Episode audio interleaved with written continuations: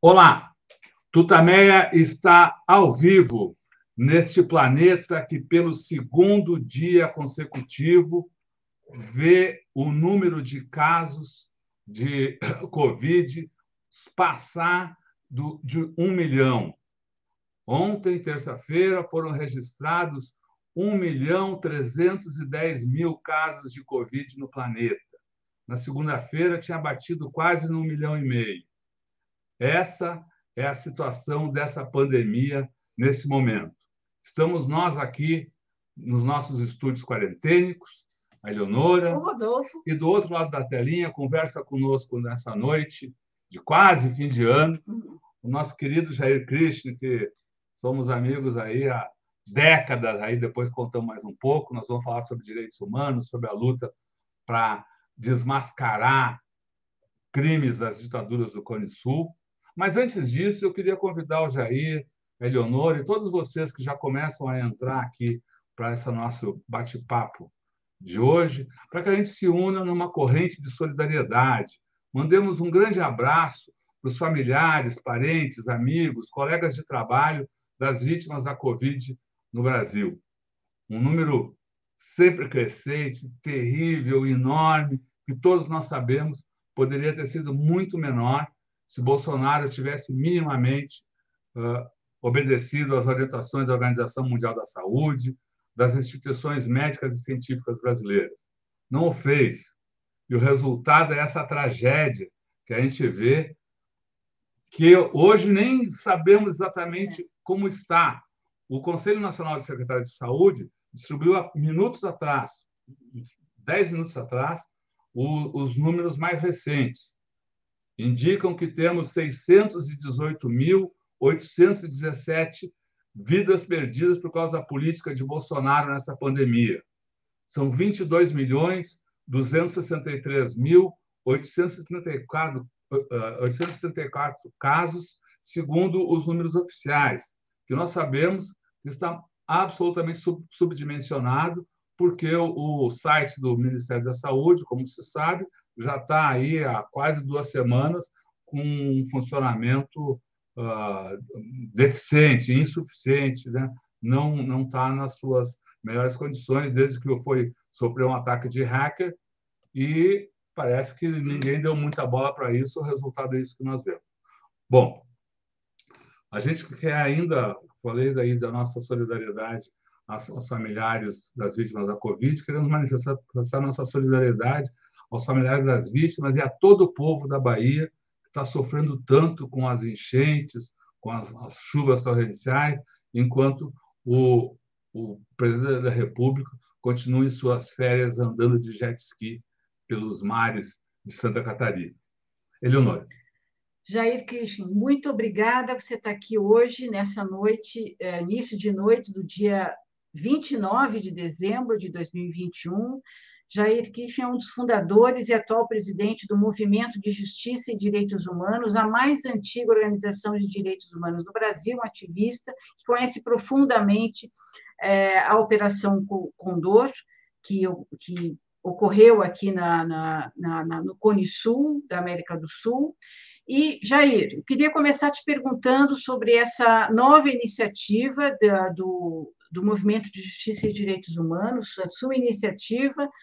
É, nós lemos que amanhã você e o Adolfo Pérez Esquivel, Nobel da Paz de 1980, vão entrar com uma ação na Justiça Argentina, buscando esclarecimentos né, é, é, sobre um sequestro que ocorreu de um brasileiro, integrante do, do, do, PC, do PCB, em 71, na Argentina, e que, que uma pessoa que é Edmur Pérez Camargo, que está desaparecido até hoje. Jair, muito obrigada. Queria começar, queria te pedir para começar nos contando essa história do Edmúrio e a iniciativa de vocês de esclarecer esse caso e buscar os responsáveis. Mas antes, só em nome da transparência, ah, lembrar que uh, nós somos amigos há décadas uhum. né, do Jair, a, a, na, na fundação, na ata sim. de fundação do movimento de justiça e direitos humanos está lá também, estão lá também os nomes do meu pai, da minha mãe, de um dos meus irmãos, de uma da minha tia. Quer dizer, a gente está, a gente se conhece, somos amigos atuando aí nos mesmos frontes da democracia há muitas décadas. Então, uh, só para todo mundo ficar também, isso ficar claro para todos. Bom, a palavra é sua, Jair, desculpa. Já faz tempo, né? Já faz é. tempo. E, e, antes de iniciarmos a, a transmissão, eu, eu comentava e tive o prazer de conhecer até a avó do reunidos para cantorias. Veja só, conheci todos eles, a tua mãe, teu pai. Isso. Conheci solteira ainda, a Cecília. Mas, enfim, é uma velha amizade, um velho relacionamento, não é? e que me dá muito prazer, muita satisfação. Esta questão desta ação que nós estamos agora, iniciamos na Argentina, ela é uma parceria do Movimento de Justiça e Direitos Humanos e da Comissão Provincial de Memória de, da Argentina, é da província de Buenos Aires, cujo presidente é Adolfo Pérez Esquivel, Prêmio Nobel da Paz. Então, nessa parceria, nós já apresentamos esta denúncia. Eu, eu vou, logo em seguida, falar um pouco sobre o Edmur, que eu acho muito importante. Depois vamos voltar ao processo judicial. Tá? O Edmur foi um velho militante do Partido Comunista Brasileiro. Velho militante. Ele teve problemas em São Paulo, já com a repressão em plena, aspas, democracia, não? aquele período de democracia que vivemos antes do golpe de 64. E o Edmur veio para o Rio Grande do Sul, ele é era natural de São Paulo, aí veio para o Rio Grande do Sul. E ele, numa expressão bem gaúcha, se aquerenciou tanto aqui que o seu apelido passou a ser Gauchão. Gauchão porque ele era um negro enorme, ele era um negro grande. É? Mas, ao mesmo tempo, era um gentleman. Era um gentleman, sujeito de uma finíssima educação. Eu conto, assim, alguns episódios. Ele, como membro do Partido Comunista, ele também era jornalista e jornaleiro. Ele tanto escrevia como vendia jornal. Era a Tribuna Gaúcha. Tribuna Gaúcha é um jornal do Partido Comunista. E, e, que ele escrevia e tal, depois pegava o jornal impresso e ia vender bem no centro de Porto Alegre, de frente ao mercado, onde havia uma movimentação de gente muito grande, porque ali era uma terminal dos bondes, velhos bondes que não existem mais. E ele ia ali para esta área de muita movimentação, pegava uma caixa de bebida, subia em cima da caixa e, e, e anunciava a manchete, a principal manchete do jornal. Vinha a polícia, invariavelmente vinha a polícia, ele saía correndo e tal, esperava a polícia ir embora, voltava, subia na caixa de bebida, voltava a anunciar. Um belo dia, o Edmur chega na redação e a, e a manchete, o grande destaque da tribuna gaúcha era Morreu o Papa. E o Edmur diz: Olha, eu sou comunista, sou marxista, sou ateu. Como é que eu vou ali para a rua anunciar morrer o Papa? Não. É incompatível com aquilo que eu acredito, então eu não posso vender. O pessoal argumentou, argumentou com ele, não conseguiam demover o Edmur. Até que veio aquele, aquele argumento que é o finalmente. Né? É uma tarefa. E tarefa não se discute, tarefa se cumpre.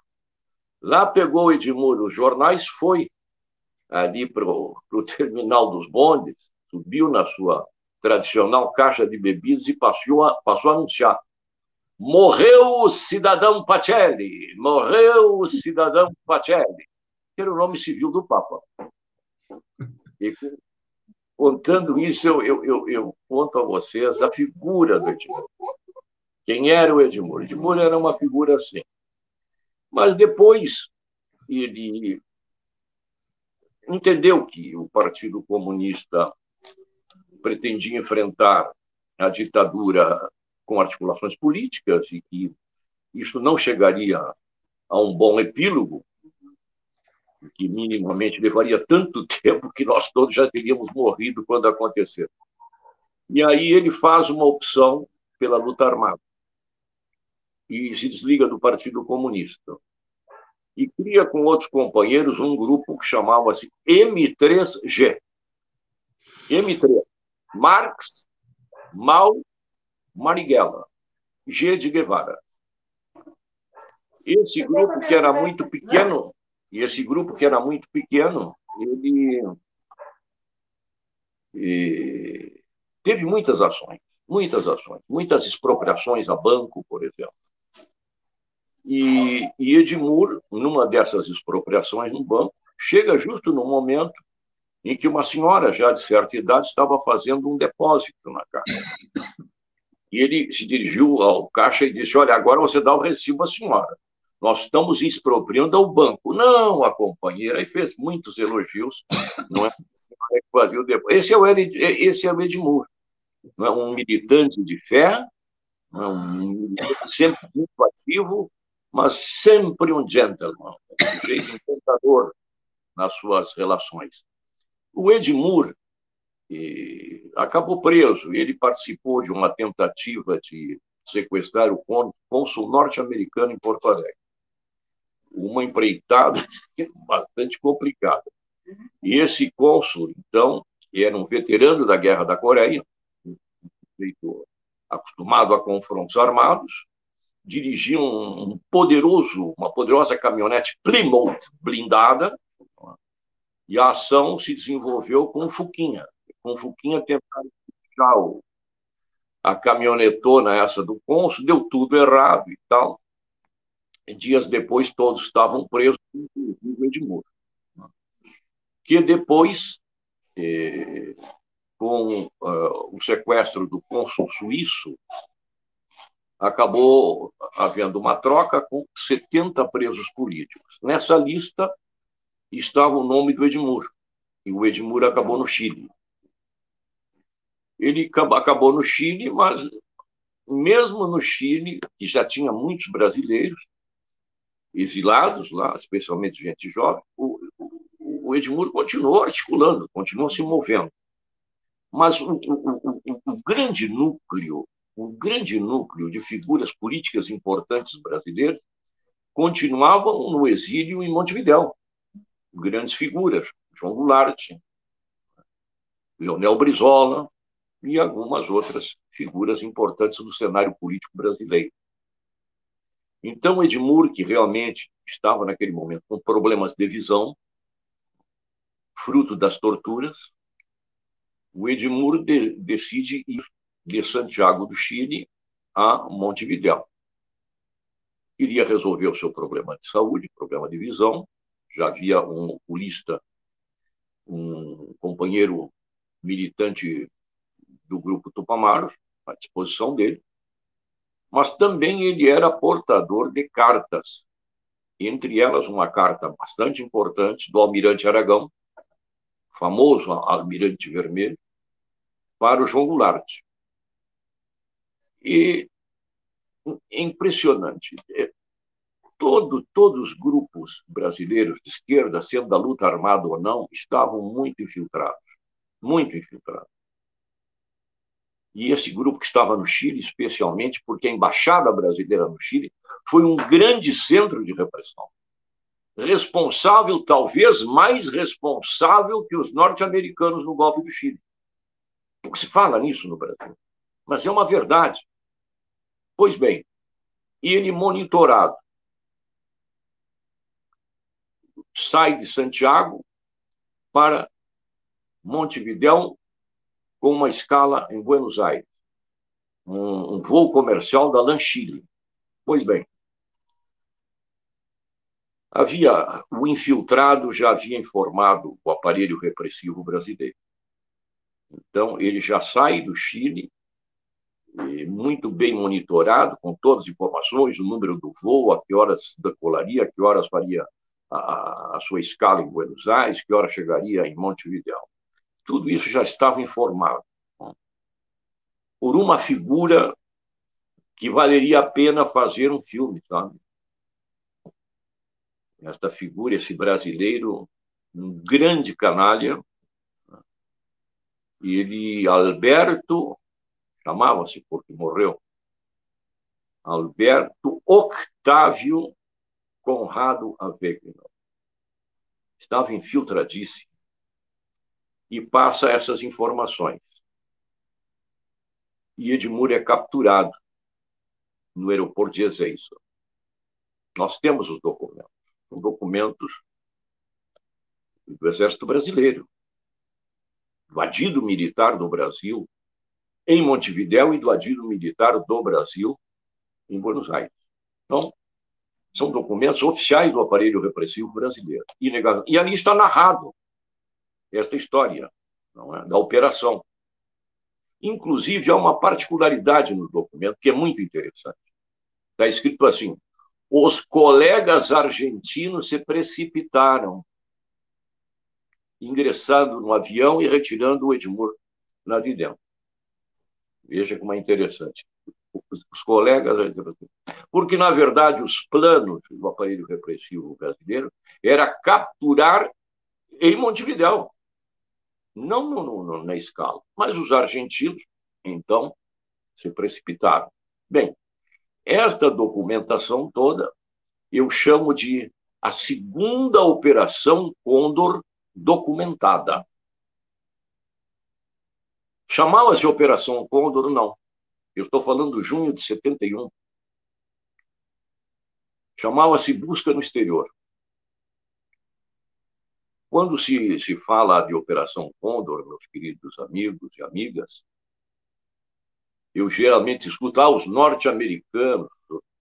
É, também. Mas quem criou a prática foi o aparelho repressivo brasileiro. O maior responsável o embaixador Pio Correia, que criou o CIEX, Centro de Informações no Exterior. Algo absolutamente clandestino na estrutura administrativa do Itamaraty. Isso nunca existiu, não é de direito, mas de fato funcionava e muito. Então, chamava-se Busca no Exterior que depois foi batizada, a, a criatura foi batizada em novembro de 76, lá, 75, melhor, lá em Santiago do Chile, numa famosa reunião, aonde o aparelho repressivo brasileiro se fez representar por dois militares que se declararam apenas observadores e não assinaram a ata. Eu chamo a atenção porque o aparelho repressivo brasileiro sempre agiu com extrema discrição, procurando nunca deixar impressões digitais.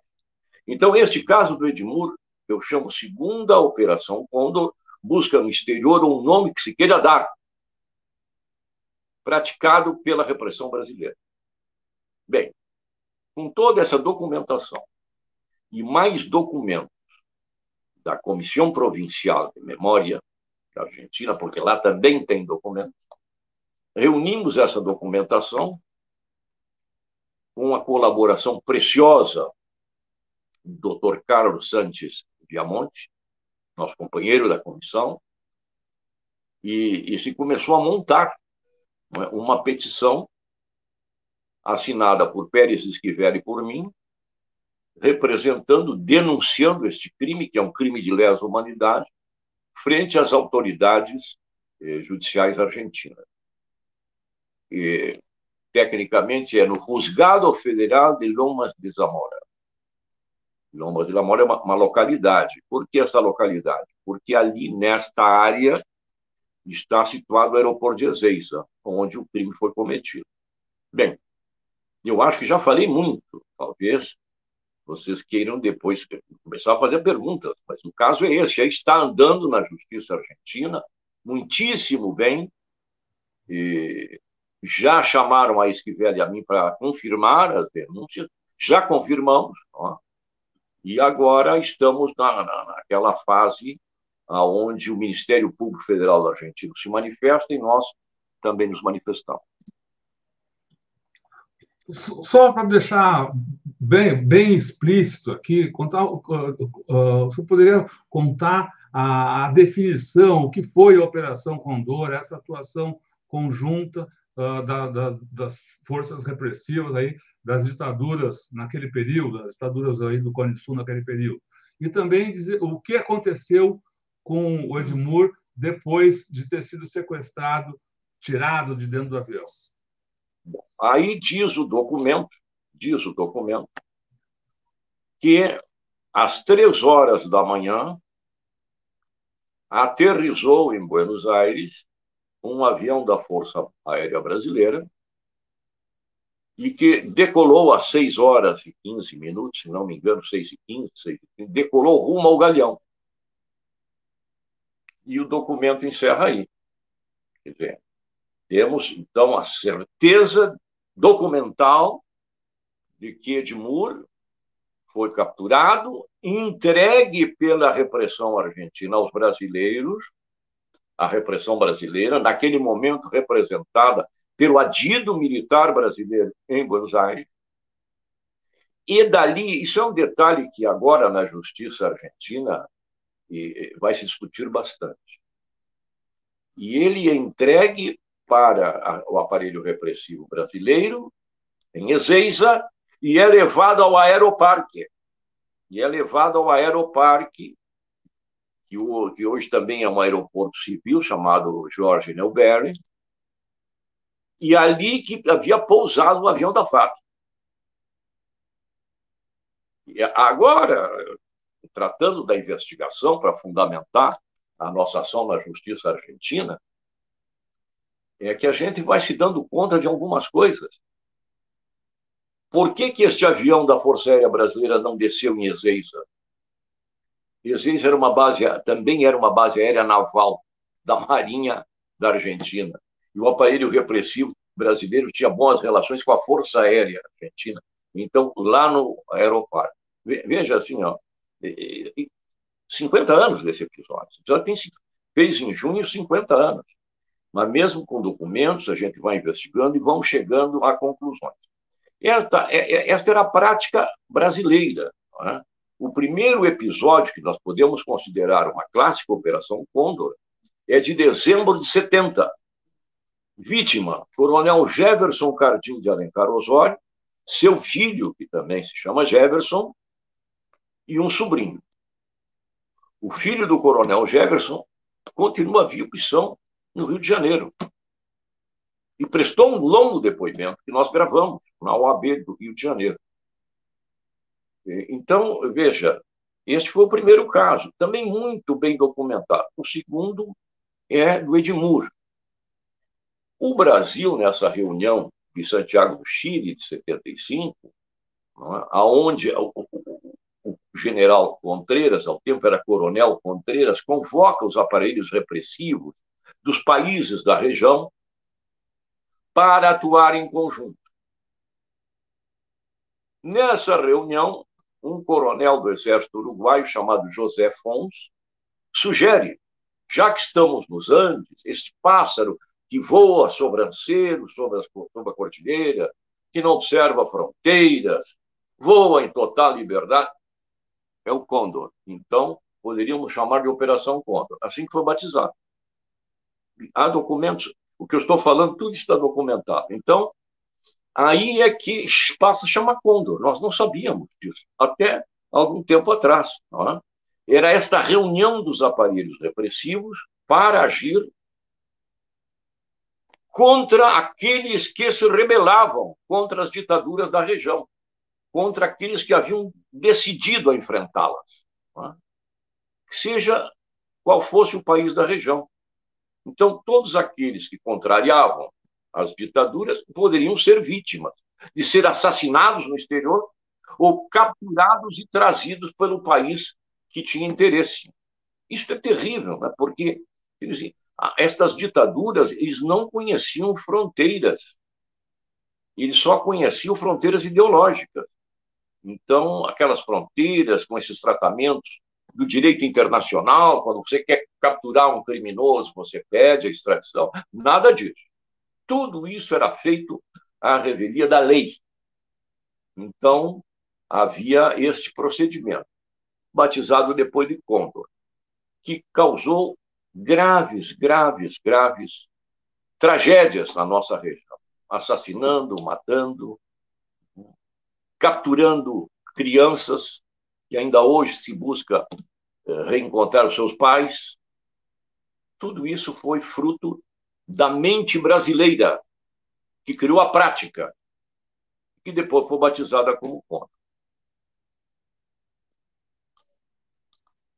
É, nós estamos aqui no período próximo da São Silvestre. Lembrar que outra Isso. vítima, outra vítima da, da, da Operação Condor foi o, o, Miguel Sanches, né? Que era um corredor Exato. argentino, uh, veio correr a São Silvestre aqui e uh, ao voltar para a gente, foi voltou, passou pelo Uruguai e ao voltar para sua casa, sua casa foi invadida e, e uh, enfim, ele foi sequestrado, nunca mais se se teve notícia dele. Exatamente. Uh, Imagina-se que tudo isso, é, a, a, repressão argentina ficou sabendo a partir de informações da repressão aqui no Brasil. Né? No Brasil, no Brasil, exatamente. Com quem ele havia conversado, estando em São Paulo. Uhum. Assim como a repressão né, havia instalado aí em São Paulo, um, um, um local próprio do aparelho repressivo argentino, que, que atuava no exterior, famoso Batajão 601, aí em São Paulo, e tinha um local de atuação. Então, eles funcionavam muito bem. Ao mesmo tempo, evidentemente, é? os grupos que se opunham à ditadura também tinham. Em São Paulo, em Santos, é? núcleos de atuação. Provavelmente, este rapaz tenha tido um encontro com alguém. Ou o aparelho, esse aparelho estava aí funcionando, supôs. Então não se sabe se concretamente aconteceu ou supuseram, mas o fato é que ele acaba desaparecendo. Está desaparecido até os dias de hoje. É uma das tantas tragédias da nossa região. Só ainda voltando para o caso do, do ah, uma, ele é trazido para o Brasil, sabe-se, uh, enfim, está desaparecido, uh, sabe-se o que aconteceu, para onde ele foi levado, ah, outros presos políticos uh, tiveram notícias dele, não se sabe mais nada a part, depois desse momento da, da entrega para as forças repressivas brasileiras. A última notícia é essa. Foi colocado num avião da Força Aérea Brasileira rumo ao Galeão. Estas operações, Rodolfo, elas eram invariavelmente, tinham esse roteiro, elas terminavam no Galeão. Foi o caso do Coronel Jefferson, também foi levado ao Galeão. E o filho do Coronel Jefferson, no seu depoimento, nos contou o seguinte: sabe por que estamos, por que, que saímos vivos, meu pai e eu? Porque o avião da FAB, que foi escalado para ir à Argentina nos buscar, era o avião que então servia ao ministro do Trabalho, que por estas coisas da vida era casado com uma prima minha. Viu?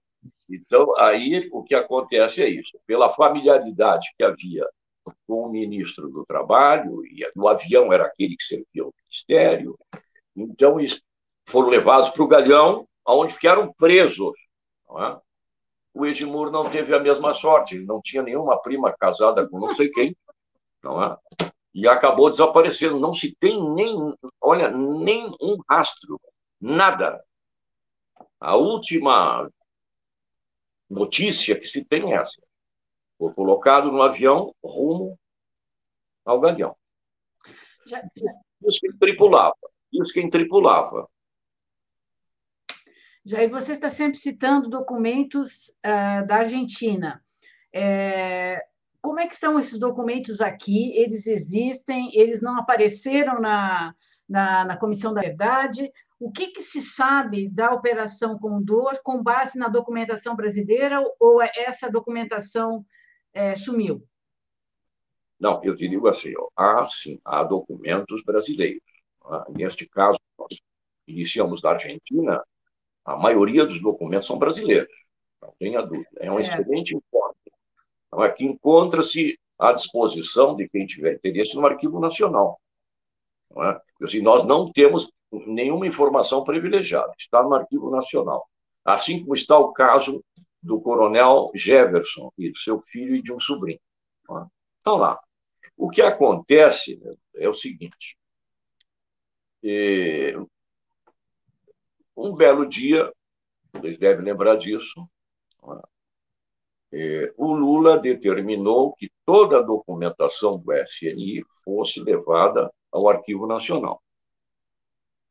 Mas, ao que tudo indica, antes de chegar no destino, sofreu uma lipoaspiração. Tudo que era gordura foi retirado. Mas, evidentemente, hoje, esses funcionários mais jovens, que não conhecem a história pega um documento desses e não consegue entender. Então, alguns documentos comprometedores do aparelho repressivo brasileiro passaram. Não todos. Vocês devem lembrar, por exemplo, que a tal de comunidade de informações, como é que ela trabalha? Ela trabalha sempre no engodo. Né? E vocês devem lembrar que foi em 2002, se não me engano, nesse programa da Rede Globo chamado Fantástico. Aparece, era dezembro, aparece uma matéria, documentos do serviço secreto da Força Aérea encontrados queimados na base aérea de Salvador. Então, a matéria exibe documentos queimados, assim, tinha um capim, uma coisa, uns chamuscados, outros totalmente queimados, blá, blá, blá. E aí, a seguir, um coronel do Serviço Secreto da Força Aérea, do CISA, é entrevistado e se manifesta muito surpreendido. Muito surpreendido. Porque todo, todos os documentos do nosso serviço de inteligência, quando do incêndio do aeroporto Santos Dumont, queimou tudo. Nós não temos mais nada. Que bom. E nem bem dois anos depois, o, o comandante da aeronáutica, o brigadeiro, que não me ocorre o nome, e, com traços assim da colônia nipônica, Junito, brigadeiro Junito. Junito e esse, esse brigadeiro faz a entrega ao Arquivo Nacional de cerca de 50 mil documentos do CISA. Eu lembro que um colega de vocês me entrevistou, queria saber a minha opinião, disse, mas é, veja só, esses 50 mil documentos aí do, do, do, do Brigadeiro, certamente são aqueles queimados lá no Santos Dumont, né? Então, às vezes, até eles não combinam bem a mentira e acontecem coisas assim. Tá? Então, existem documentos. Só que no Arquivo Nacional, acabou indo esses documentos do SNI, que foram vítimas de uma lipoaspiração. E isso é tão interessante. Eh, ele falasse da Comissão Nacional da Verdade. Há um episódio da Comissão Nacional da Verdade, documento, que é de morrer de rir.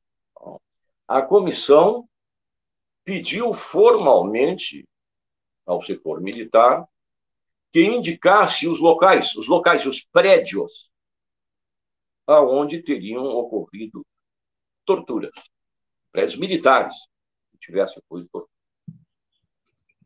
A resposta veio em 450 e tantas páginas, dizendo que não houve nenhuma tortura em nenhum prédio militar. Eu lembro que, na ocasião, meu querido amigo Luiz Cláudio Cunha, escreveu uma matéria que foi publicada no Observatório da Imprensa. O título é, é de matar, dizia assim. Quem mente? Dois pontos. Dilma ou os generais? Interrogação. Então, esta foi a forma com que os documentos que existem não foram entregues. Nunca, a comissão não, nunca teve acesso aos documentos. Negados dessa forma boba, absurda. Né? Mas, Você lembrou, Diga. Não, você lembrou do Luiz Cláudio Cunha, que é, é que foi o jornalista que é, denunciou, que viu em ação é, um pedaço da Operação Condor, justamente em Porto Alegre, com o Universindo e a Lilian, Dias e Lilian Celiberti, que foram sequestrados em, em, Porto Alegre, e o Luiz Cláudio Cunha, é, é, enfim, reportou isso, acompanhou esse foi, caso. Foi testemunho claro foi da história. Testemunha. Esse caso da Lilian Celiberti do Universindo Dias é talvez um dos mais emblemáticos da, da Operação Condor. Que, que casos você destacaria como é, é, exemplares dessa articulação tenebrosa? Realmente, esse é o caso mais emblemático, não tem a menor dúvida, é o caso mais emblemático. E veja, é, quando ele ocorre, 12 de novembro de 1978, nós não tínhamos ideia que isso chamava Operação Condor. Não tínhamos ideia. Tá? Era um sequestro. E a informação sobre esse episódio, ela inicia antes do Luiz Cláudio tomar conhecimento. E o nosso companheiro, doutor Omar Ferri, recebe uma chamada telefônica de companheiros nossos, pedindo que passasse na rua Botafogo, número tal, apartamento tal, para ver se estava tudo bem. Porque já fazia alguns dias que não havia nenhum contato. E, no fim da tarde, o Amar Ferri sai do, do seu escritório, vai para casa e no caminho passa por esse endereço. Chega, toca, toca, toca a campainha, ninguém atende. Ele vai para casa no dia seguinte pela manhã, passa antes de chegar no escritório, passa no local, de novo, toca, toca, toca a campainha, ninguém atende. Ele pega um cartão de visitas, coloca no verso: estive aqui por solicitação. Não, por favor, me telefone. Colocou por baixo da porta. Quando estava saindo, encontrou no pátio um senhor, morador. Ele perguntou e ele disse: Olha, eu não tenho visto, já faz alguns dias que eu não tenho visto.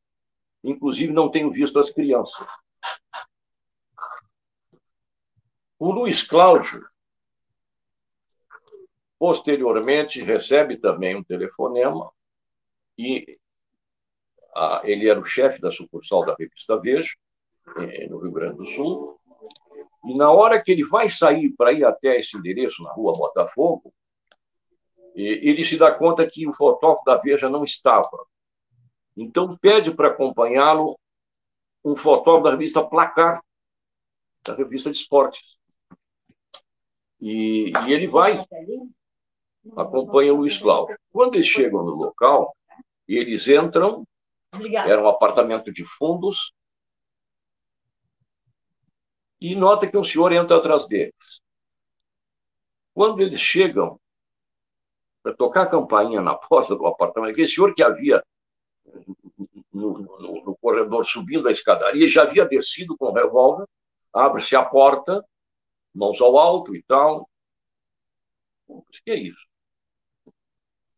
E eles se declaram, olha, somos jornalistas, aqui no bolso está a nossa identidade, que é isso e tal. Até que os policiais fazem, dão uma verificada e confirmam que eram dois jornalistas. Então propõe o seguinte: olha, nós vamos liberar vocês, mas vocês não viram nada. Tá? Não, não vimos nada. Mas só de, o que está acontecendo? Não, aqui é um negócio de contrabando. Então tá. Saem os dois e o fotógrafo, João Batista Scal, saudosa memória. JB Scal. JB Scal. João Batista. João é. Batista É. E sabe, o olho de fotógrafo é o inferno, né? Olho de fotógrafo é o inferno. Ele, quando saiu dali, disse: Olha, aquele cara que me botou a pistola na cabeça, esse cara eu já fotografei. Aí foram para o arquivo fotográfico da companhia Calda Júnior e começaram a, até que acharam a foto de um sujeito que havia sido jogador de futebol, de pedalada. De pedalada. E esse cara aqui, ó. É esse cara aqui. Aí foram ver onde é que está Didi pedalada. de nome Orandir Portassi Lucas. E descobrem que ele estava na polícia. Ele não jogava mais futebol, ele estava na polícia.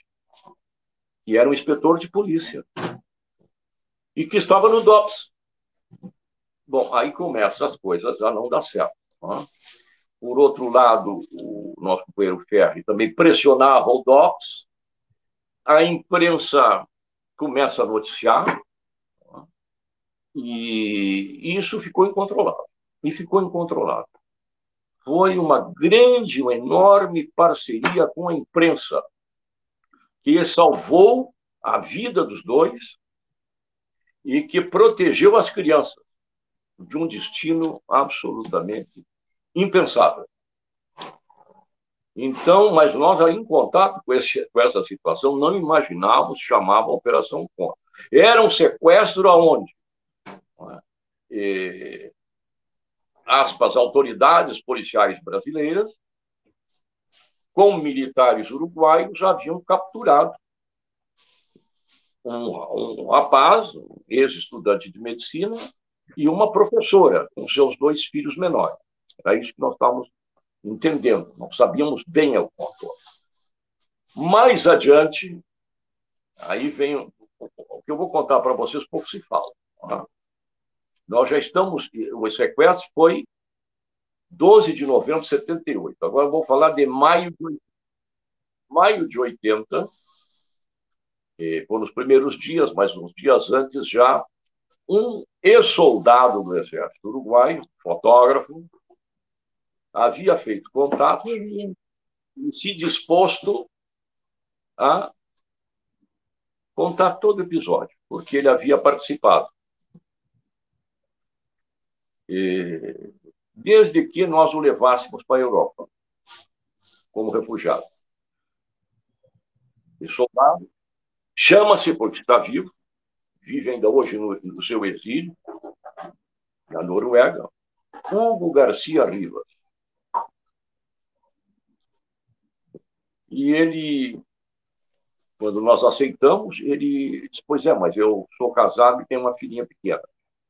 E elas têm que ir comigo. Não, tranquilo. Então eu vou a Montevideo buscá-las e aí presto um depoimento. E eu confesso para vocês, eu duvidava, nunca mais vai voltar, mas voltou. Prestou um amplo depoimento, testemunhado, e inclusive por, por o pessoal da imprensa. E nós começamos a negociar, então, esse refúgio. Isso aí é uma outra, daria um outro filme, né? porque o Alto Comissariado das Nações Unidas para Refugiados, com quem nós sempre trabalhamos com uma grande parceria, se recusou a recebê-lo na condição de refugiado. A alegação deles: nós existimos para proteger as vítimas desses senhores, não a eles. E agora? E a nossa promessa, o cara prestou depoimento, trouxe fotografias dos repressores, os nomeou todos. Aí, to, depois de uma longa negociação de 40 e poucos dias, se conseguiu, através da Cruz Vermelha Internacional em Genebra, que a Noruega o recebesse. Ele se foi para lá, imediatamente, nosso companheiro, doutor Omar Ferri, advogado da família da Lilian, do Universino, apresentou este depoimento à justiça, que foi um dos elementos que determinou a condenação de alguns dos policiais brasileiros que participaram. Então, foi o primeiro caso de uma operação Condor, flagrada enquanto se desenvolvia e que resultou numa primeira condenação. Então, é um caso histórico. E há coisas que a gente não consegue explicar, meus queridos amigos. Vejam, isso aconteceu em 12 de novembro de 78. Em 12 de setembro, portanto, exatamente dois meses antes, nós tivemos um outro caso de Operação Condor no Rio Grande do Sul. E, vítima, um cidadão argentino chamado Carlos Claré, que até hoje vive nos, no seu país de exílio, naquele tempo, na Suécia. Ele era engenheiro de formação, engenheiro mecânico, excelente profissional, e estava em Passo Fundo, trabalhando numa indústria de máquinas agrícolas. 12 de setembro de 78, ele foi capturado. Mas essa captura foi muito escandalosa. O centro de Passo Fundo, com militares do Exército, Polícia Federal, Polícia Civil, ficou muito escandaloso. Nós recebemos, eh, logo em seguida, uma comunicação. Acionamos o Alto Comissariado das Nações Unidas. Ao mesmo tempo, o Jornal Nacional de Passo Fundo publicou uma pequena nota e o Estado de São Paulo também, uma, uma pequena uma manifestação de Dom Paulo Evaristo. Mas ficou nisso. Veja assim, uma operação Condor que aconteceu no dois meses antes, que não conseguiu uma repercussão na imprensa. E depois desse outro caso, é? a, imprensa foi nossa grande parceira e, e, e se conseguiu chegar a um bom final. Jair, a gente sabe, é possível dizer quantas pessoas foram vítimas da Operação Condor nesses, nesses países do Cone Sul e exatamente em que período ela durou? Eu te diria, ah, essa pergunta de até quando durou é impressionante, é impressionante.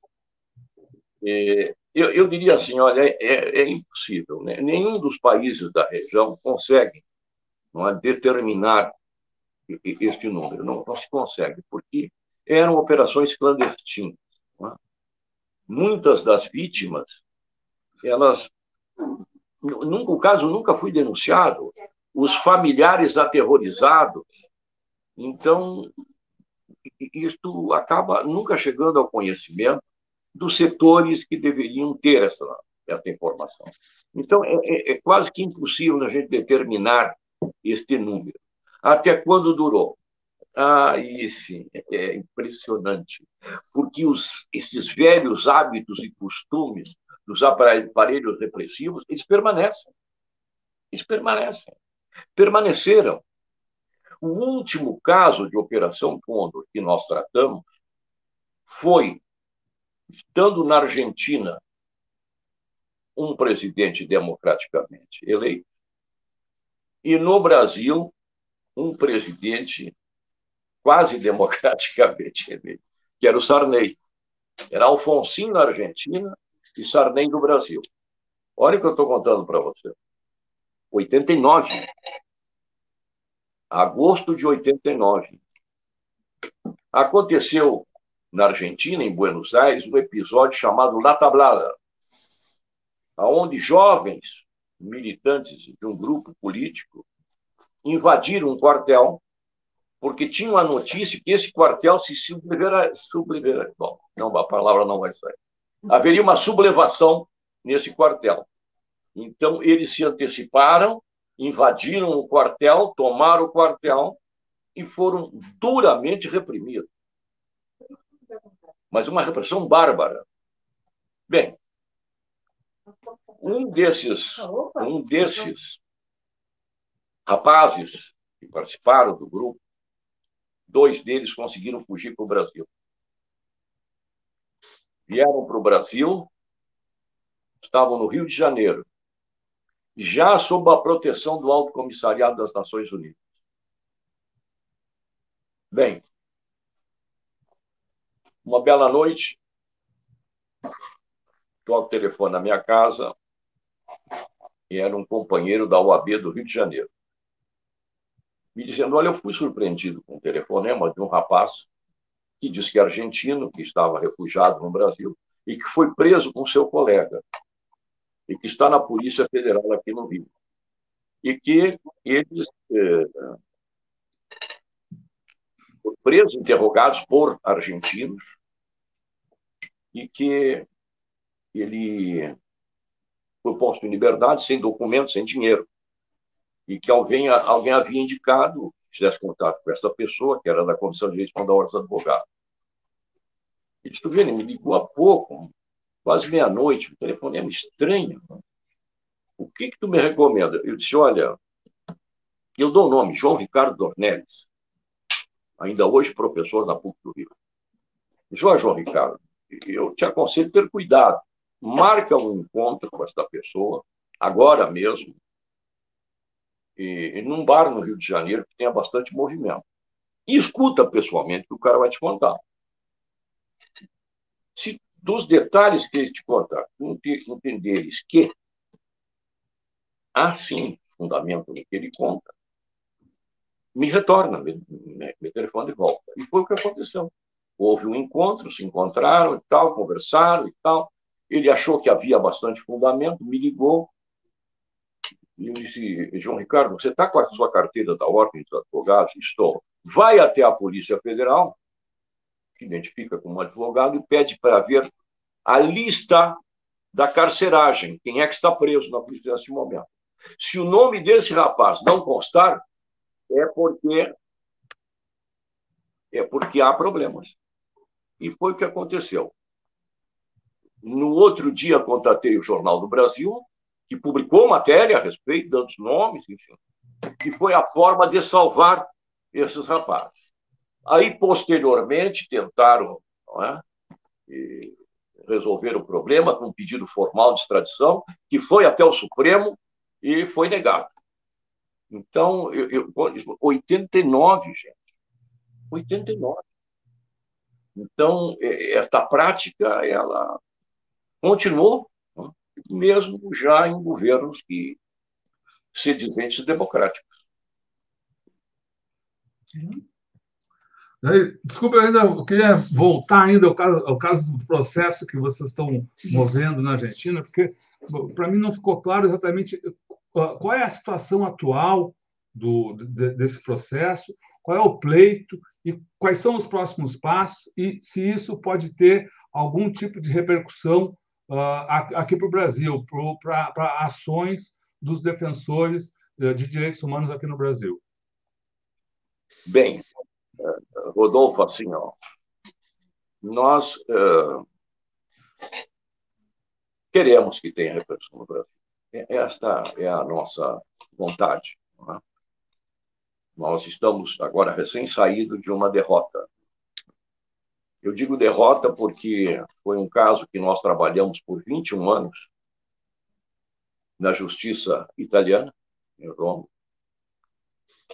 E quando começamos, em dezembro, dia 7 de dezembro de 1999, eram 13 réus, e que ao longo destes anos todos foram morrendo, foram morrendo, foram morrendo.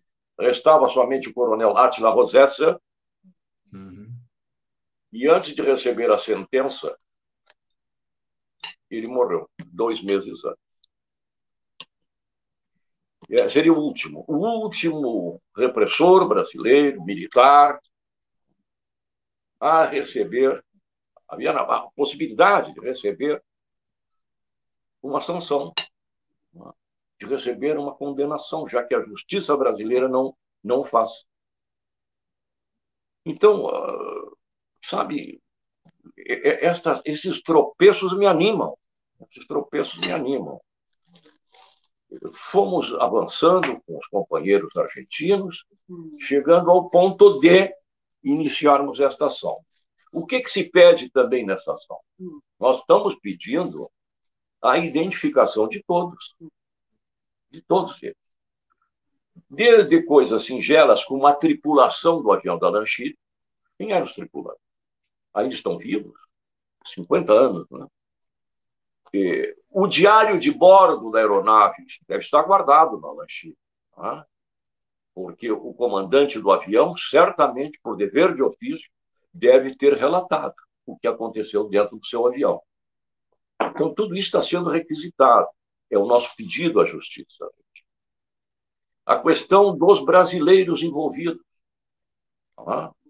Ah, o adido militar, sim, o adido militar está identificado, não há dúvida nenhuma. Até morreu mas nós queremos saber todos os demais militares que estavam a serviço na embaixada brasileira naquele momento do acontecimento. A mesma coisa está se pedindo para as autoridades argentinas. Quem autorizou o ingresso no espaço aéreo argentino de uma aeronave militar de um país estrangeiro? Alguém tem que ter autorizado. Porque um avião da FAB é uma máquina de guerra. Quer queira, não quer não. Então, esta máquina de guerra, para ingressar no espaço aéreo argentino, recebeu autorização de quem? Então, estamos pedindo também na Justiça Argentina a identificação de todos que, de alguma forma, tiveram envolvimento com o episódio. Este é um pedido que está sendo feito. Agora, e nós já tivemos a manifestação do Ministério Público Federal argentino. Muito interessante. Por que, que eu digo muito interessante? Eu digo muito interessante porque ele aceitou todas as nossas alegações. Ele aceitou os argumentos, aceitou absolutamente os documentos que foram juntados. Então, tudo aquilo que dissemos, o Ministério Público Federal argentino acatou apenas manifestou um entendimento que o fórum a ser usado para julgar este caso deveria ser um juzgado de Buenos Aires, capital federal. Porque lá existe a causa Condor. Está há uns 10 anos parada. Também é verdade. Está uns 10 anos lá. Vai devagar, quase parando. Que lá que deveria ser o fórum, e não Lomas de Zamora que nós indicamos por ser a área de competência sobre o aeroporto de Ezeias. Nós já estamos nos manifestando. A manifestação já está pronta, né? no sentido de que, sim, o Ministério Público Federal argentino reconhece todas as nossas alegações, documentações e tal, mas entendemos que o fórum adequado é Lombas de Zamora. Por que razão? Porque este caso da Operação Condor, que há 10 anos se arrasta, é, numa vara federal em Buenos Aires, e diz respeito a cidadãos argentinos que foram capturados no exterior e trazidos para a Argentina. E neste caso, nós estamos falando de um cidadão brasileiro que foi capturado em território argentino e levado para o Brasil. Então, não é a mesma coisa. Então, por isso, o fora adequado é Lomas de Zamora. Então, no momento, é essa discussão que nós temos. Ó. E fórum. Todas as alegações, todas as fundamentações, toda a documentação foi aceita, não só pelo juiz, mas pelo Ministério Público também. Portanto, e está andando assim com bastante celeridade. Vamos ver. Eu tenho muita esperança né, de que, já que a justiça brasileira aspas, não se atreve a cometer um ato de justiça e condenar estes criminosos de crime de lesa humanidade, quem sabe a justiça do país irmão, tá? ou fazendo, cria um certo constrangimento que mude um pouco tá? esse entendimento, que já vem do Supremo Tribunal Federal, de que os crimes todos foram anistiados é um equívoco jurídico brutal, mas foi o entendimento do Supremo. Jair, por que você acha que há essa diferença muito grande entre o tratamento que o Brasil dá a esses crimes e o tratamento que a Argentina, que o Chile, o Uruguai é, deram para essas, é, enfim, essas atrocidades cometidas durante as ditaduras? Por que você acha que o Brasil é, tem essa, essa posição diferente? Leonora, nos demais países e, que tu citaste, houve transição. E a mais radical transição foi da Argentina, pela derrota militar nas Ilhas das Malvinas. As Malvinas determinaram uma transição na Argentina absolutamente diferente das demais. Ela foi bem mais profunda. E no Brasil, eu costumo dizer que não houve transição, houve uma transação.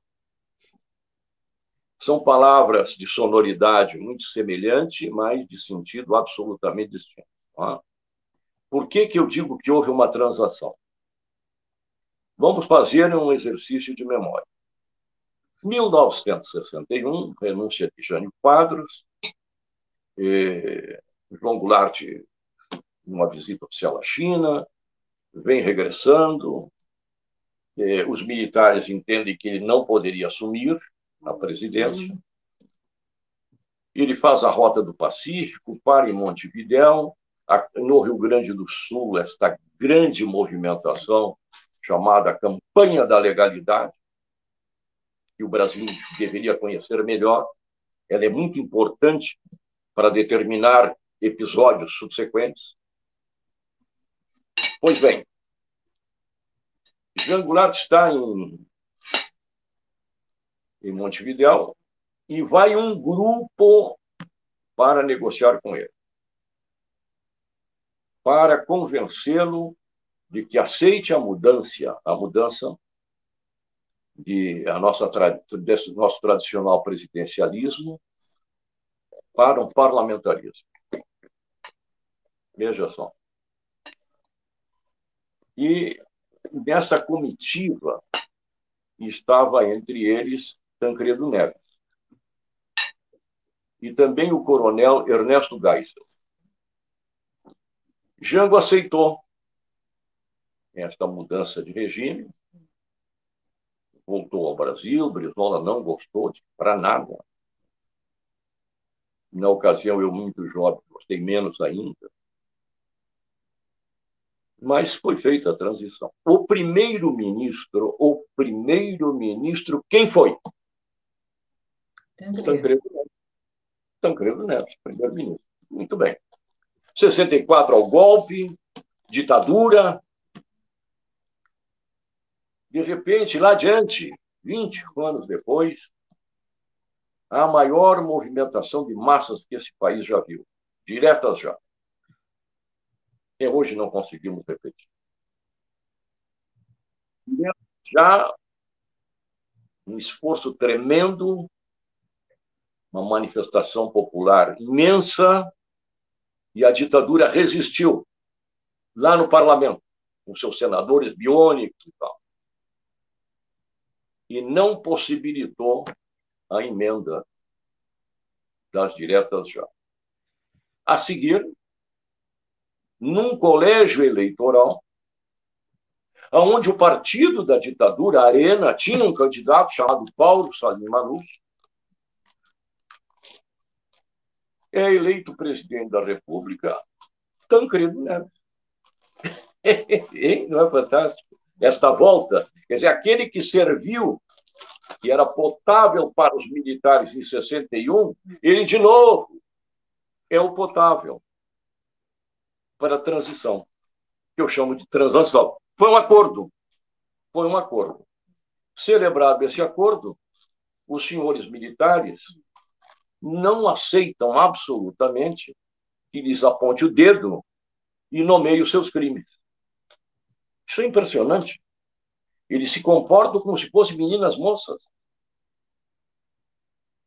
E criam uma celeuma para não assumir uma responsabilidade. Eu costumo dizer que os jovens generais que aqui estão hoje no Brasil, os nossos, todo o nosso generalato, todo ele do Exército, da Aviação, da Marinha, todos eles não tem nada a ver com aquele passado triste. Tá? ou eram recém-chegados na academia ou recém-saídos da academia. Não têm responsabilidade sobre esses crimes. Mas rezam na mesma cartilha. Rezam na mesma cartilha. Numa interpretação de um espírito de corpo totalmente equivocado. E é por isso que nós no Brasil vivemos esta situação, aonde, por exemplo, agora pleno século XXI, é? nós aceitamos que haja um diretor executivo no Superior Tribunal Eleitoral, um general. O Brasil é incrível. Sabe que eu, eu tenho muita cautela para contar algumas coisas do Brasil quando estou no exterior. Então, quando estou no exterior, até me cuido, né? Porque se conto coisas como essa, que temos um general lá, que é o diretor-geral do Superior Tribunal Eleitoral, que nós temos no Supremo Tribunal um assessor-general. Eu até lembro que logo que foi nomeado o primeiro general, e alguém da imprensa perguntou a minha opinião, eu disse, sim, certamente o Supremo vai declarar guerra. Que o general para que serve, né? O Supremo vai declarar guerra. Alguém Então, esses absurdos não é, é que fazem, que marcam a diferença. A Argentina avançou muito mais por esta razão. Episódio Malvinas. Desmoralizou os militares. E Alfonsin, que o presidente Alfonsin, que, ah, segundo minha opinião, acho que os argentinos uma grande dívida para com ele, tá? nesse processo de restabelecer a democracia, foi um homem de extrema coragem, extrema coragem. Um momento difícil da vida política argentina. Aconteceu. no Chile, foi também um pouco traumática, difícil. No Uruguai, a mesma coisa mas se conseguiu. Nós temos militares presos nesses países. E no Brasil, eu digo assim, nem o cabo da guarda, nem o cabo da guarda sofreu qualquer tipo de sanção. O máximo que nós conseguimos foi uma ação declaratória em que foi a Justiça Federal Brasileira declarou o coronel Brilhante Ustra é um torturador. Bom, é o máximo que se conseguiu. Trazendo para hoje, uh, há quem diga que a, a, a, a, pandemia, a Covid, possa ser uh, as Malvinas do Exército Brasileiro, porque uh, generais do Exército Brasileiro tiveram à frente disso, fazendo, como o Pazuello, fazendo o desastre que foi desmoralizando as Forças Armadas que continuam a ser desmoralizadas quando a gente vê manchetes como as da Folha, recente, da Folha recentemente, dando conta de que uh, dinheiro, uh, recursos públicos, né, dinheiro do povo, que o Exército deveria usar para o combate à Covid, foi usado para compras de picanha, enfim. Uh, isso pode contribuir ou pode, pode ser um fator de desmoralização do exército, tal como foi o, o exemplo do que foi a, do que foi a Guerra das Malvinas? Eu gostaria muito, gostaria muito, porque assim, nas Forças Armadas nós temos oficiais generais muito bem formados, inegavelmente. É, talvez as Forças Armadas brasileiras, em termos de qualidade de formação profissional, o Brasil esteja na ponta de todos os países da região. É? Mas me parece que eles não conseguem ter a liderança que deveriam ter, sabe? Eles falta liderança, essas cabeças mais ilustradas, porque eles sabem, evidentemente, eles sabem desse desgaste, desgaste inútil, é? que sofreram, continuam sofrendo, é? primeiro por ter apoiado a chegar à presidência da República, um sujeito que eles mesmos conheciam, tanto que o expulsaram. Tanto que o expulsaram. Então, alguém conhecido deles recebeu o apoio para chegar à presidência da República. Chegado à presidência da República, participam de vários postos de governo mas tem a condição de militares, alguns da ativa com o Pazuello. Nem todos da reserva, alguns da ativa. O que é muito grave, porque confunde as coisas. Hoje, certamente, nas ruas do Brasil, muita gente, talvez a maioria das pessoas, entendam que nós vivemos num regime que tem a ver com os militares. Os militares mais ilustrados sabem perfeitamente que isto cobra um preço terrível. Eles passaram todos estes anos, desde o fim da ditadura para cá, num esforço claro, eu chamo de lavar a cara, de formar uma boa imagem frente à opinião pública. E haviam conseguido, e haviam conseguido. Mas com essa tragédia deste governo, porque esse governo é uma tragédia, de qualquer ponto de vista que você examine. Né? E que tem, quer queira, quer não, que tem a participação de militares. A conta virá, já, as contas já estão chegando. Essa identificação de um governo trágico, incompetente, safado, com seus vínculos militares. Isto é muito ruim. É, é, esta questão, por exemplo, do, do Ministério da Saúde, frente à pandemia, momento que exigia técnicos, especialistas, os melhores que o Brasil teria e que tem. Não se preferiu militar. O Pazuello, um grande galardão, conhece tudo, tudo de infraestrutura. Às vezes eu penso, se o Brasil tivesse entrado numa guerra e o Pazuello fosse o cara da infraestrutura, da logística, ia ser uma vergonha, né? ia ser um desastre. Porque esse Pazuello é incompetente, de marca maior. E transformou no seu período o Ministério da Saúde num quartel. Transformou o Ministério da Saúde num quartel.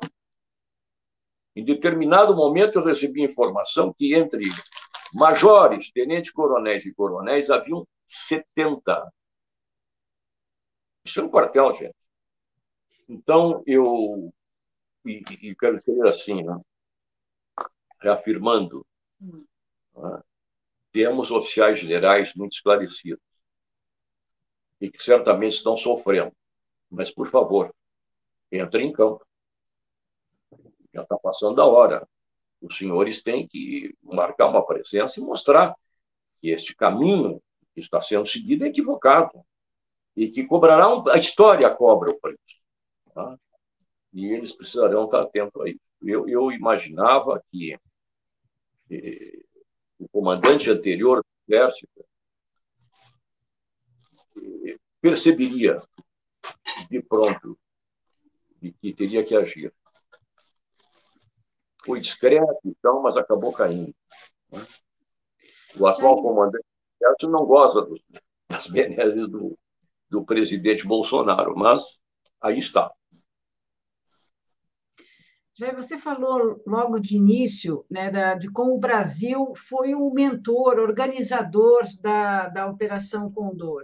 Eu queria te perguntar sobre o papel dos Estados Unidos nessa história toda, né, que permanece, né, ficou muito evidente na, na própria orientação em algum momento né, de, dos militares brasileiros naquele ano passado e que ainda continua. Eu queria que você falasse um pouco sobre o papel dos Estados Unidos e tem eventos aí nos anos 70, você falou de, de, desses casos documentados da Operação Condor, mas tem eventos que parece ainda não estarem totalmente esclarecidos, né? A gente tem é, aqui no Brasil mortes sucessivas, né, estranhas, do JK e do João, do Juscelino Kubitschek e do João Goulart. A gente teve o, o, uh, o caso uh, Letellier. Você vê alguma articulação nessas coisas? Não há nada ainda definitivo sobre se há algo a mais a investigar sobre essas mortes e qual o papel dos Estados Unidos nessa, nessa coisa toda.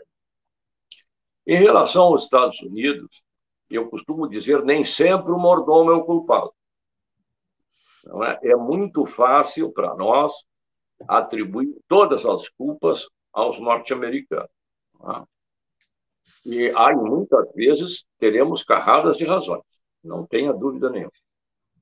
Mas nem sempre é assim. É? No, caso Operação Condor, examinando documentação norte-americana, nós vimos que, em determinado momento, os seus agentes ficaram surpreendidos.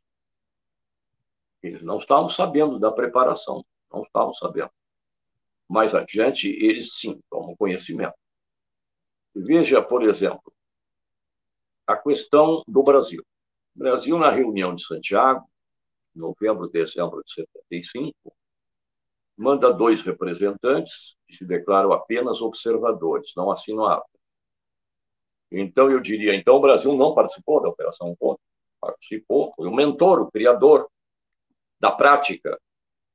Mas só em, no ano seguinte é que o Brasil passa a colaborar. E quem, como eu, é jovem há mais tempo, sabe que naquela época, anos 70, as comunicações eram terríveis. Aqui no Rio Grande do Sul, se eu tivesse que de Porto Alegre chamar um município importante como Caxias do Sul, que está a 120 quilômetros, pedia ligação, vinha no dia seguinte, dois dias depois. Então, as comunicações em toda a região eram péssimas. E a Operação Condor precisava, sim, de ter comunicações imediatas, rápidas e seguras. Então, criaram dentro da Operação Condor o Condortel. Condortel, que era o setor de comunicações. Entra o Brasil. Entra o Brasil fornecendo equipamentos de rádio, equipa os países da região, ele próprio se equipa fortemente, especialmente aqui em Porto Alegre, no que hoje chamamos de Comando Militar do Sul, era Terceiro Exército, moderniza o sistema de rádio, e os Estados Unidos colaboram com uma grande central de comunicações no Panamá, na famosa Zona do Canal, onde ao tempo também funcionava a trágica Escola das Américas. Então, há, claro que há uma colaboração norte-americana, mas não na criação, não da prática, eles, num primeiro momento, se surpreendem. Sabe que há muita informação sobre casos específicos da Operação Condor, que nós nos suprimos de informações junto a documentos norte-americanos, muitíssimo bons, narrando os episódios. Então, eles têm a ver? Tem, claro que sim. Tá? Eu tenho um amigo jornalista norte-americano, grande conhecedor da Operação Condor, John Jinks, que foi o autor do primeiro livro sobre a matéria, excelente. E ele me dizia, e continua me dizendo, de que examinou mais de 20 mil documentos e tal, né? e, e, e não encontrou, por exemplo, uma participação do Brasil muito efetiva. pois é, mas não quer dizer que não tenha participado, não? Esse cuidado que o Brasil sempre teve. Então, assim, os irmãos do Norte têm, no caso da Operação Condor, essa central de rádio na zona do canal, não tenha dúvida, não? fornecendo tecnologia. Não? A empresa que, instalou os equipamentos de rádio na região não era norte-americana, era uma empresa europeia, mas, enfim, dizer, Financiamentos, claro que financiamentos que foram usados para. Também, não tenham dúvida nenhuma. Sabiam e não denunciaram. Sabiam e não denunciaram. Há uma farta documentação americana que, que evidencia isso. Claro que eles sabiam o que estava acontecendo e com quem estava acontecendo. E não agiram, permitiram. Não é? E, e, eles que eram tão zelosos da questão dos direitos humanos poderiam ter agido. Não é? Especialmente na administração Carter, especialmente na administração Carter, que foi um, um presidente que se elegeu com um forte discurso de direitos humanos, é? e que praticou. No dia que vocês quiserem conversar sobre a saída do, do Brizola do Uruguai, né? quando eu digo assim, foi a CIA que retirou o Brizola eh, do Uruguai e o levou para Nova York, tem gente que estranha, mas aí em seguida eu mostro os documentos, tá aqui os documentos. Tá? Então, contra documento não há argumento, a não ser que sejam falsos. Então, assim, houve sim o beneplácito norte-americano e algum financiamento. O mentor foi o Brasil, através desse embaixador, desse diplomata Pio Correia. Estabeleceu na embaixada do Brasil em Montevideo a primeira central, e que depois foi se expandindo. Todo o trabalho para organizar este pensamento eh, foi muito baseado no pensamento francês da guerra de contra-insurgência. É, é muito interessante. Eu diria a participação, a contribuição francesa é muito mais importante do que a contribuição norte-americana. Assim como para a tortura, mesma coisa. Os franceses contribuíram muitíssimo mais do que os norte-americanos. Os norte-americanos tiveram por professor de tortura o então coronel Paul Ossurrez, o mesmo que foi adido militar da França no Brasil. O mesmo, o mesmo professor. É? E a mesma coisa você pode trazer para os ingleses. Muito da, aspas, tecnologia de tortura adotado pela força repressiva brasileira foi importado da Inglaterra há farta documentação sobre isso. Então, assim, olha, nem sempre o mordomo é o culpado. Tá? Estes casos de operação contra, nós precisamos muito verificar casos. Nós temos que investigar. Eu, eu lamento muito, meus caros, que é o seguinte: a Academia Brasileira não tem tratado este tema com a atenção que deveria tratar. Sabe, acho que a academia brasileira está em dívida com o povo brasileiro, porque tem condições. Tem condições de estrutura, tem condições de cérebros, não é? Para produzir uma bela investigação sobre esses temas, a Operação Condor, a desaparição de pessoas, a questão de apropriação de crianças, o tema pouco falado no Brasil. Então, acho assim, olha, leio muito trabalhos acadêmicos, mestrado e doutorado, sabe? e raramente vejo tratarem deste, destes assuntos, é? diferentemente da Argentina, do Uruguai, do Chile, até do Paraguai, onde tu tens, por exemplo, toda uma produção acadêmica muitíssimo forte sobre essa época, muitíssimo forte, de excelente qualidade. Tá? Nós temos acesso a uma bibliografia também farta, cinematografia farta, e no Brasil é uma pobreza. Tenho inveja dos países irmãos.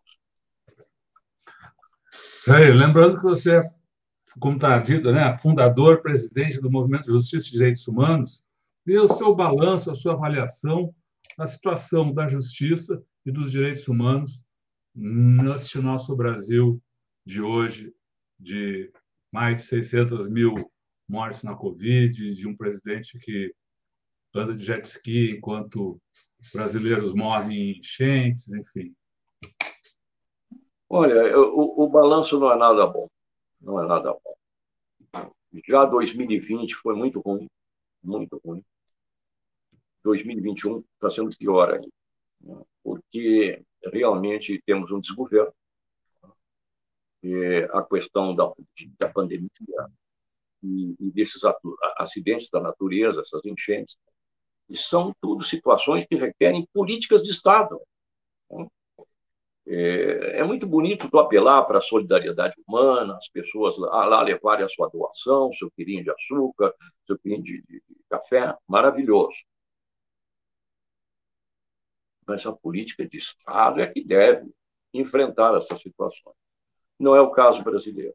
É? Enquanto pessoas estão paradas, passam fome, o presidente está de férias em Santa Catarina. Nem se deu não é, ao desplante de lá ver os seus irmãos. No caso da pandemia, é idêntico. É, é, é um negacionismo e quando tu pensa, não, a, luz vai, vai brilhar a luz, e alguém vai entender que não pode mais se comportar. Eu insisto, não, não, não, não se deve vacinar crianças, enfim, é, é, é uma, uma sequência de absurdos. É?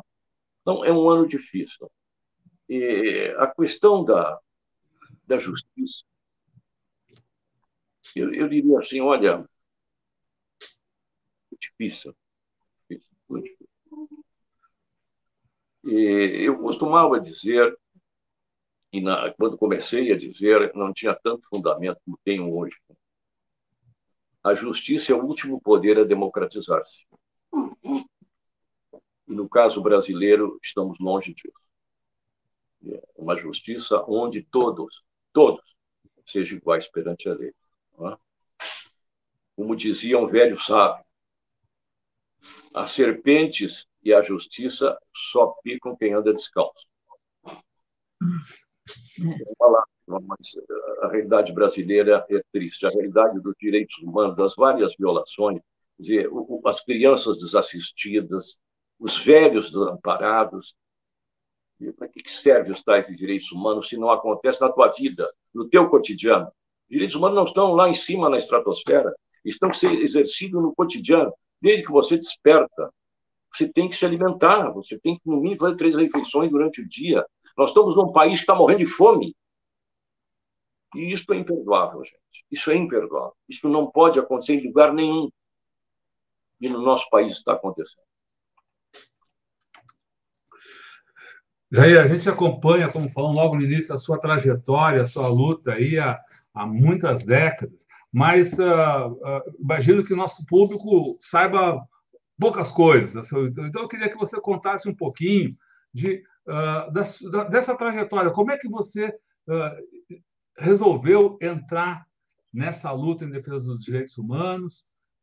enfim, um pouco da sua, da sua e que hoje, né, mesmo sofrendo ameaças, enfim, continua passando pelas ditaduras, pela democracia, pela situação que a gente vive hoje. A trajetória de Jair Krishna. Krishna. É, meu cara. Pois é, mas assim, eu gosto muito, quando tenho a oportunidade, como agora está me oferecendo, esclarecer o seguinte: tudo aquilo que Jair Cristo fez, fez com um conjunto de pessoas. Um grupo de pessoas, de homens e mulheres. Eu apenas fui o rosto visível. Né? E, inclusive, por uma deliberação, uma, uma reunião de direção do Conselho do Movimento, eh, foi deliberado de que devia haver uma pessoa que falasse em nome do grupo. E eu fui escalado. E até hoje continuo falando em nome do grupo. Então, todas as ações, elas são de um grupo de pessoas, de homens e mulheres que optaram por defender os direitos humanos. Então, eu, gosto muito de destacar isso aí. Né? Você sabe, assim, o, o, o, movimento de justiça e direitos humanos é dirigido por um conselho. Eu presido o conselho. E entre umas tantas nossas, das nossas loucuras, as decisões do conselho somente são por unanimidade. Está lá escrito. As decisões são por unanimidade. Se houver uma, uma divergência, qualquer que seja, não, não adotaremos qualquer medida. Por outro lado, dentro das nossas esquisitices, tem lá um artigo que veda receber dinheiros públicos. O movimento de justiça e direitos humanos não recebe dinheiros públicos, dinheiros governamentais. Porque nós temos muito claro que é nosso destino, sempre, nos confrontar com quem está no exercício do poder.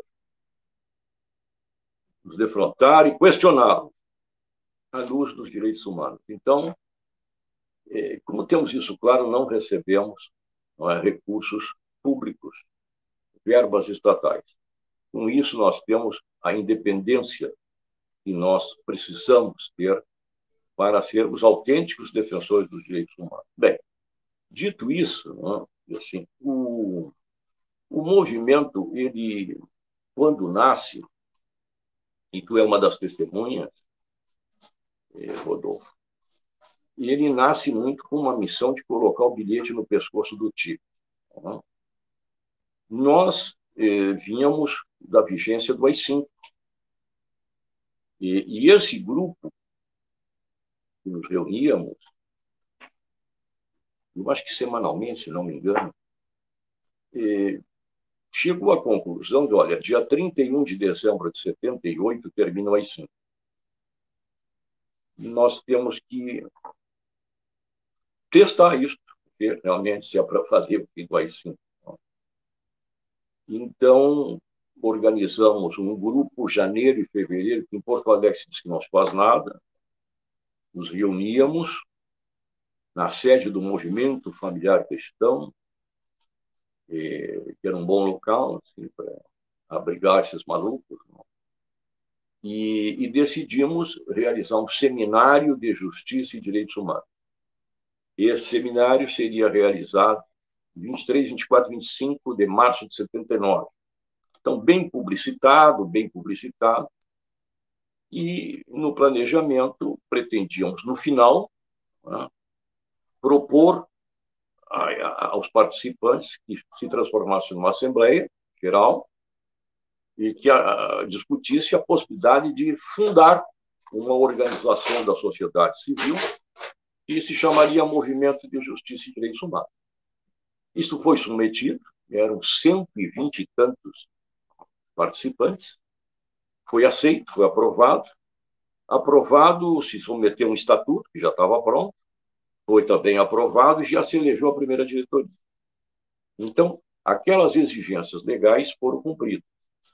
O passo seguinte era ir ao cartório do registro especial efetuar o registro da entidade. Naquele tempo, eu não falava ONG, isso não existia ONG, nós falávamos. E lá fomos nós pedir o registro da nossa organização. O titular do cartório olhou Vocês querem me criar problemas? Não, doutor José Chamado. Não, doutor, a gente quer registrar só. Não, mas não dá para registrar isso aqui. Então tá, então o senhor, por favor, negue por escrito, para a gente poder tomar providência. Aí ele achou que realmente nós queríamos criar problema. Então, tá bem, o senhor pense, a gente volta aqui até uns dias. Tá, tá. Quando voltamos, adiante, já estava pronta a negativa, por tinha assinado. Então, nós ajuizamos uma ação, o movimento de justiça ajuizou uma ação, e por sentença judicial, no dia 11 de agosto de 1980, foi registrada esta entidade, chamada Movimento de Justiça e Direitos Humanos, por sentença judicial. O oficial do cartório colocou é, na, na, ata registral, é, por eu não tenho nada com isso. Foi lá o doutor juiz que decidiu. Eu, eu conto isso porque, veja, já era 80, não havia mais AI-5, mas a ditadura brasileira, que alguns idiotas chamam de dita branda, ela apavorou tanto os brasileiros, ela apavorou tanto os brasileiros, que esses malucos que queriam fundar uma organização de direitos humanos tiveram dificuldades de cumprir uma exigência legal. Tá? Então, foram tempos difíceis. E, atuamos em várias áreas, em várias áreas. Os indígenas, por exemplo, questão dos indígenas, aqui no Rio Grande do Sul, é? a questão do movimento sem terra, e participamos muito da, da, da, do seu início, da sua vivência, da sua consolidação. E, e aí fomos, atuando no movimento operário. Naquele tempo a, a, da ditadura, muitos sindicatos estavam sob intervenção. Né? Geralmente era um capitão, um major aposentado, que ia lá dirigir o sindicato. Então, nós tínhamos que mobilizar as categorias para eles se perceberem de que precisavam ter uma representação legítima. Né? Então, todo o trabalho na área operária, enfim, criamos nesse período 132 associações de moradores na região metropolitana de Porto Alegre, organizando a sociedade para que ela reivindicasse aquilo que entendesse ser seu direito, suas necessidades. Então, veja assim, isso foi um trabalho. O que aparece muito é essa nossa luta da anistia, que nós lutamos pela anistia, pelo fim da Lei de Segurança Nacional, enfim. E, e aparece muito isso, a questão dos refugiados, perseguidos políticos. Mas nós temos até os dias de hoje toda uma ação ambiental, por exemplo, importante. Importante. Né? Agora mesmo, nesses dias, estamos preparando em Porto Alegre uma, uma reação forte. Né? no sentido de o que está ocorrendo aqui. Né? A especulação imobiliária em Porto Alegre está liquidando com o meio ambiente. E, e nós, já há mais de anos, estamos estudando para enfrentá-los. Então, sempre temos atuação no, nas questões ambientais, nas questões da infância, da juventude. Continuamos da mesma forma. É claro que e até com essa pandemia tivemos muitas perdas. Muitos companheiros nos deixaram, se foram. E eu até nós temos no movimento uma parede com a fotografia daqueles companheiros que já se foram. E agora, se março for possível a gente fazer uma reunião presencial, vamos inaugurar três fotos novas de gente, companheiros que se foram porque queremos sempre render homenagens a eles. E vamos indo nessa luta, não? e eu até digo, eu me aposentei para trabalhar mais. Continuo trabalhando. Até porque não sei fazer outra coisa. O fato de você ser o rosto do movimento uh, também uh, te transformou em, em, alvo de ameaças, não? Você hoje precisa uh, ter uma proteção do Estado, não? Ou como é que é essa sua situação? É verdade, é verdade, é verdade. É assim, ó. Aquilo que realmente me preocupa não é aqui no Brasil. E eu estou ameaçado de morte no Uruguai. No Uruguai, desde fevereiro de 2017, um grupo intitulado Comando General Pedro Barneix com o suicídio desse general, decidiu manifestar-se eh, publicamente, mandando e-mails para o, o senhor Procurador-Geral de Justiça do Uruguai, para o ministro da Defesa, para a imprensa, enfim, com a seguinte determinação: se mais algum dos nossos se suicidar, nós mataremos três da lista a seguir.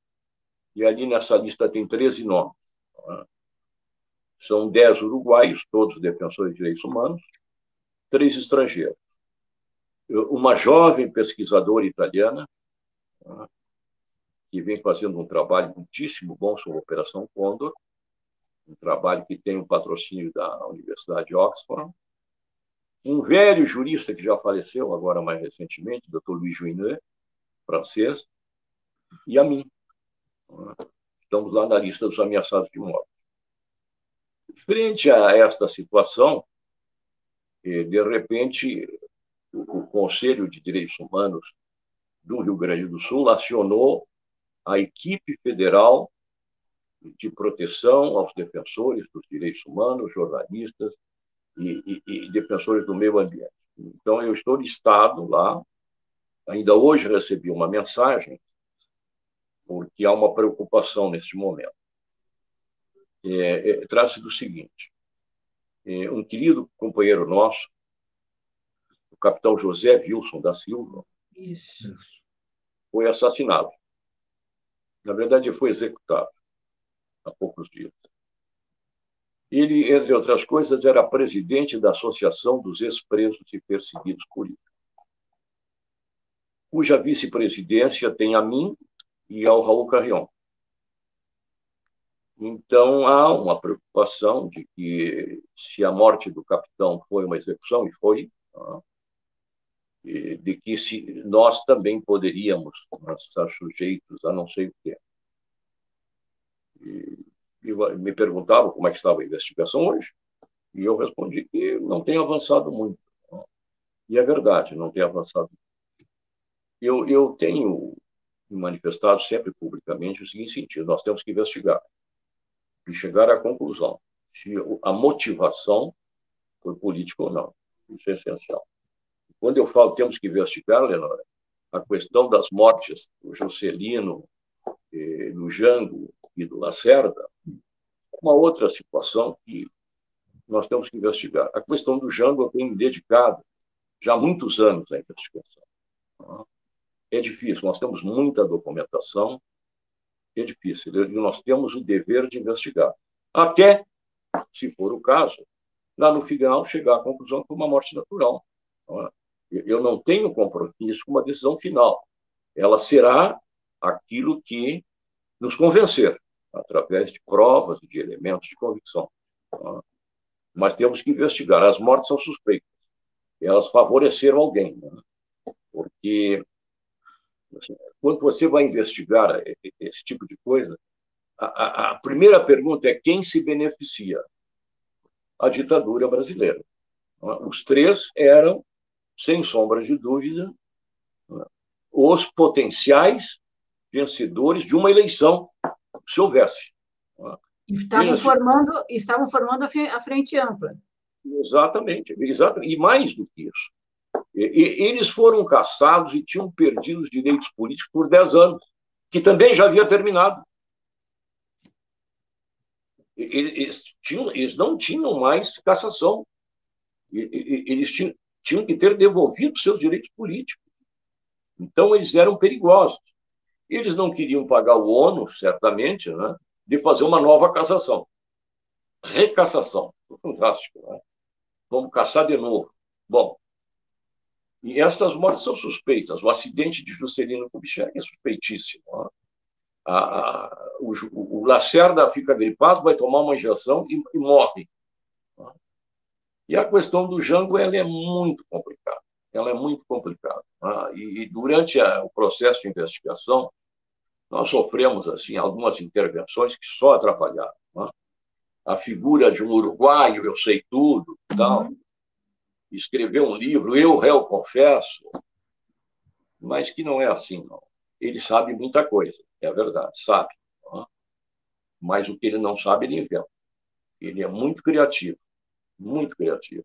E para ele era muito conveniente alegar que ele é um perseguido político, o que não é verdade. Não é verdade. Ele é, sim, um criminoso comum, assaltante de banco, de crown forte. Isso ele é. Não há dúvida nenhuma. Que ele não quer voltar para o Uruguai, não quer voltar para o Uruguai, de jeito nenhum. Mas algumas coisas que ele afirma, sim, são procedentes. Outras não. Outras não. Isso atrapalha a investigação, atrapalha muito. Então, nós vamos indo com esse dever de, de investigar, investigar, investigar exaustivamente, até chegar à conclusão. Não temos compromisso com um resultado determinado. Mas será aquilo que chegarmos à conclusão. Jair, você acha que depois que a gente passar essa, essa noite tenebrosa do governo Bolsonaro, que, enfim, defende a ditadura, a tortura e tudo de mais abjeto que existe no mundo, essa questão dos direitos humanos vai se sobressair quando a gente retomar a, uma democracia plena no Brasil? Eu, eu acho o cenário muito ruim. Eu acho o cenário péssimo, o cenário político. Tá? O cenário político. Porque, veja, nós não só elegemos um péssimo presidente, não só o Brasil elegeu um Congresso que é uma tragédia. O Congresso brasileiro dói. Dói. Porque venha notar a quantidade de deputados, de senadores, capitão fulano, major ciclano, delegado. O que, que é isso? Gente? O que, que é isso? O que, que isso tem a ver com política? Então, tu te credencia para ser um congressista brasileiro? para ser um deputado, um senador, ter sido major, capitão, delegado de polícia. Nada contra os delegados. Eu acho que nós temos, não é, é lá nesse mesmo parlamento, tem um ou outro delegado de polícia muitíssimo bom, muitíssimo qualificado. Não estou desqualificando todos. Não. Mas é, é trágico quando tu vê num país um Congresso Nacional carimbado desta forma. Então, as pessoas agem na vida muito segundo a sua formação. Então, eu gostaria de que não só elegessem é, presidente da República, alguém comprometido com os direitos humanos, mas também um Congresso Nacional. Um Congresso Nacional que respalde, porque senão não vamos avançar. Eu tenho muito receio, eu, eu tenho muito receio. Eu, eu examino tanto o governo Lula, dois governos Lula, governo Dilma, e eu vejo que eles não puderam avançar mais do que aquilo eu esperava mais, né? mas que não puderam avançar. A gente tem que ler com clareza isso. Por que, que eles não puderam avançar? Porque não tinha um parlamento que respaldasse. Então, é, é importante isso também, a gente pensar que parlamento vamos eleger. A, a pobreza política do Brasil é, é terrível, é terrível. Assim, um país que tem trinta e tantos partidos políticos, que é outra coisa que eu tenho vergonha de falar com a todo o exterior. Quantos, quantos partidos? 34. Como? É, mas tem, né? É a maioria para balcão de negócios. Então, esta falta de partidos políticos sólidos, com sua doutrina, né? com as suas diretrizes, que eu posso concordar ou discordar, mas que funciona como partido político. No Brasil, nós carecemos disso. Por isso que eu tenho muita preocupação. Vamos eleger um número de deputados e de senadores comprometidos com os direitos humanos e com as questões sociais, um pouco além dos seus próprios umbigos. Então, esta preocupação, para mim, é, é a primeira, né? não só de eleger um presidente da República comprometido com as questões dos direitos humanos e que amplie todas as questões sociais, mas também o parlamento. E aí é que a coisa fica muito complicada. Né? Partidos políticos que tenham como prioridade a questão dos direitos humanos, nós não temos. Não temos. Direitos humanos geralmente é um estouro. Ah, vem esses caras dos direitos humanos. Então, é, acho assim, olha, é, não esqueçamos Bolsonaro se elegeu com um discurso público escrachado contra os direitos humanos. Ele se elegeu. Então, vejo que o, o eleitorado brasileiro até carece de conhecimento. Isso é uma falha nossa. É uma falha nossa. Aí, a gente queria agradecer muito a sua participação, essa aula, essa lembrança da história e das lutas, também das responsabilidades de todos nós nos dias de hoje. Queria agradecer também a participação dessa assembleia que se formou aqui para acompanhar a, a sua essa entrevista e convidar vocês, a assembleia, você, todos, para a gente se juntar num outro agradecimento, um agradecimento a todas as mulheres e homens que na área de saúde atuam aí na linha de frente do combate à Covid, colocam suas vidas em risco ao mesmo tempo para defender as nossas e ao mesmo tempo ficam uh, sofrendo esse boicote, essas ofensas que a gente vê diariamente uh, partindo aí da presidência da República do senhor Jair Bolsonaro. Então, a eles, a elas, o nosso agradecimento, o nosso muito obrigado. Lembro que essa entrevista fica disponível em todos os canais Tutameia. Busque por Tutameia TV e você vai nos encontrar nas várias plataformas de podcast, no Twitter, no Facebook, no YouTube. No YouTube, não deixe de uh, se inscrever no nosso canal e clicar na sinetinha para receber avisos de novos vídeos. Visite também o site Tutameia, que é, ancora todo o nosso trabalho e que o endereço é tutameia.jor.br. Queria lembrar que o ano está se indo embora. A gente quer desejar a todos uma ótima passagem, um ano de, de muita luta, que, e a gente também aqui no Tamé já está preparando novidades para o próximo ano. Fique de olho aí. A part... Na primeira semana a gente vai, já vai ter algumas novidades, mas a partir do dia 10, acompanhe aí as novidades do Tutameia. Bom, agora, antes do boa noite, do tchauzinho, queria devolver a palavra para o Jair Krischke, para que então Mande a sua mensagem, sem perguntas, para o pessoal que está nos acompanhando e que vai seguir com a gente pela internet afora. Jair, a palavra é sua. Muito obrigado. É, eu que agradeço a vocês. Dora, Rodolfo, muitíssimo obrigado. Esta oportunidade para nós sempre é muito importante, muito valorizada por nós. Muito obrigado mesmo de coração. A todos que nos assistem e que nos assistirão nos próximos dias, eu quero apenas dizer que nós não podemos transigir. Nós não podemos absolutamente ceder um milímetro sequer. Nós temos que seguir fiéis às nossas convicções.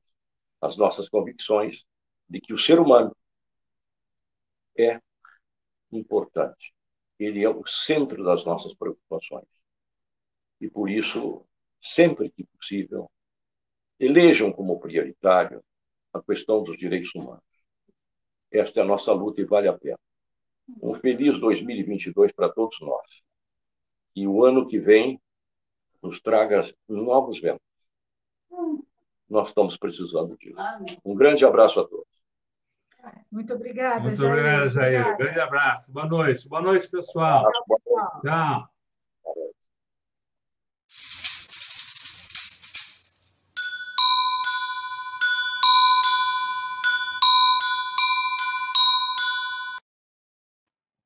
Plameia